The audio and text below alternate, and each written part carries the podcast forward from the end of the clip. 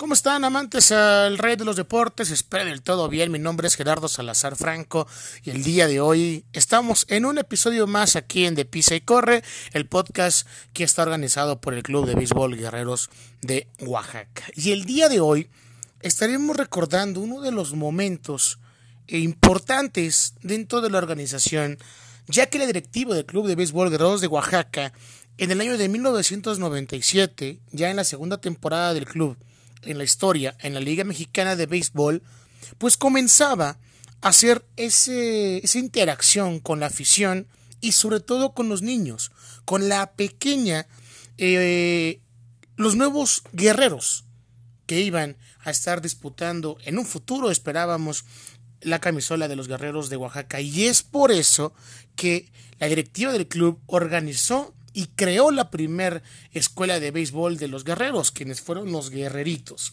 Fue en ese año de, en ese año de 1997 cuando Guerreros de Oaxaca lanzó la convocatoria en el mes de septiembre para los cursos que habrían de impartirse en, los diferentes, en las diferentes categorías y que darían principio en el mes de octubre.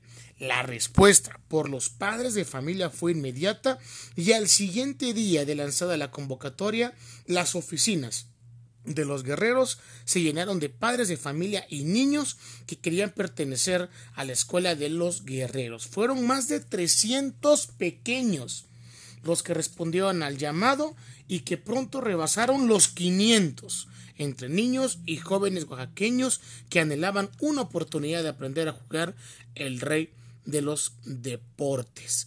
Así es entonces como comenzaba la directiva de los guerreros de Oaxaca a darle esa oportunidad al talento oaxaqueño. Claro, en esta ocasión era la escuela de niños muy pequeños que comenzaban a jugar béisbol, pero desde ahí se podía ver si tenía o no futuro el pequeño. ¿Usted si está escuchando este podcast, ¿estuviste en la Escuela de los Guerreros de Oaxaca?